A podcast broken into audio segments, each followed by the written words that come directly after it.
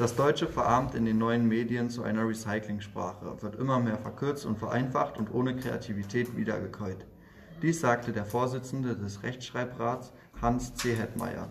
Infolge der Digitalisierung ist eine große Debatte zu den Folgen der sogenannten Chatsprache entbrannt.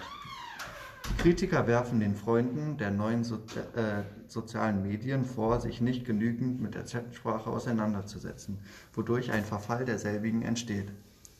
Die kritisierte Seite erwidert, eine Änderung im Sprachgebrauch ist, ist unausweichlich und wer sich dieser Entwicklung entgegenstellt, ist nur ein Gegner des Fortschrittes.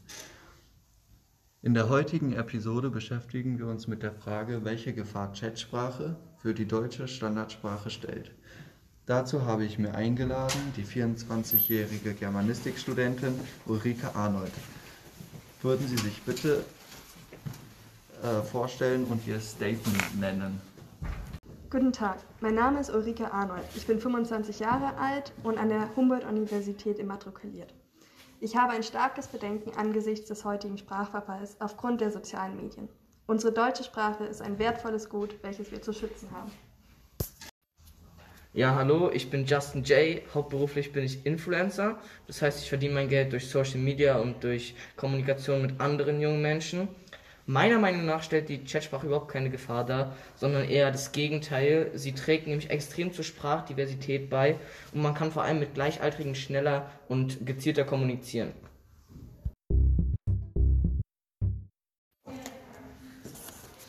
Justin, welche Erfahrungen hast du denn schon mit sozialen Medien gemacht und was schätzt du so sehr an der ähm, sogenannten Chatsprache? Ja, also die sozialen Medien prägen meinen Alltag natürlich sehr. Und wenn ich sie benutze, verwende ich meist auch Chatsprache, um zum Beispiel mit meinen Followern zu kommunizieren. Und was ich daran besonders schätze, ist, dass ich mich schnell, kurz und auch spontan ausdrücken kann. Äh, außerdem ähm, gibt es unendlich re unendliche Redewendungen, um sich gut ausdrücken zu können. Zum Beispiel viele Abkürzungen oder ähnliches. Ulrike, du siehst in der sogenannten Chatsprache die Justin soeben beschrieben hast, ein Problem. Dabei klang sie doch gerade sehr positiv. Kannst du sagen, was, in welchem Punkt du mit Justin äh, nicht übereinstimmst? Die Jugendlichen können heutzutage nicht mehr angemessen artikulieren. Das ist ein Hauptproblem. Ähm, die Chatsprache verformt die Syntax, das bedeutet den Satzbau. So ähm, benutzen sie zum Beispiel ähm, verkürzte Wörter und können das dann nicht mehr in, in dem akademischen Zusammenhang in der Schule richtig anwenden. Dass äh, Jugendliche in der Schule nicht mehr ähm, fähig sind, die Standardsprache zu benutzen, scheint mir auch ein valider Punkt zu sein.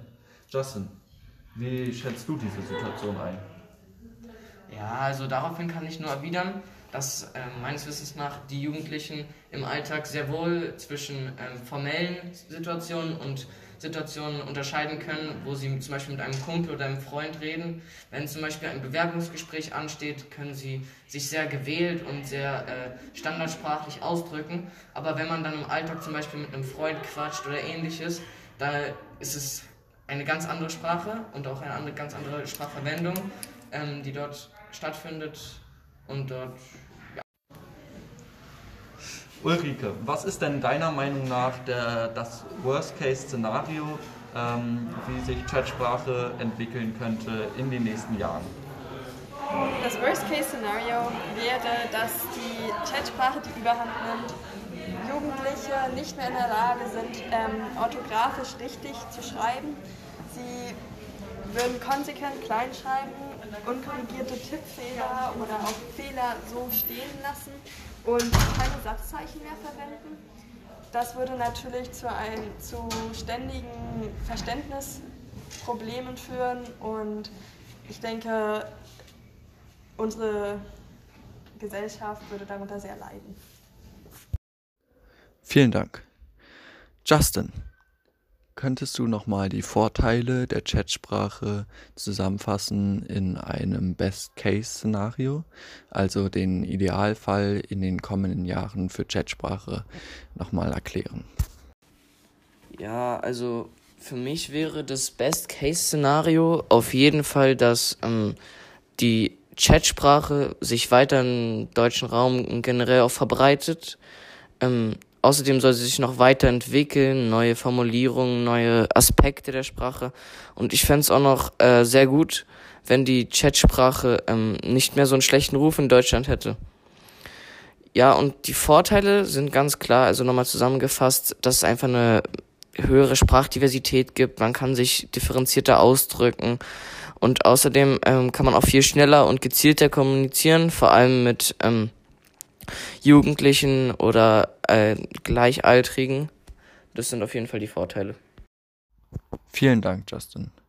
Damit endet auch unsere heutige Folge und ich möchte mich recht herzlich bei euch beiden bedanken für eure Expertenmeinungen.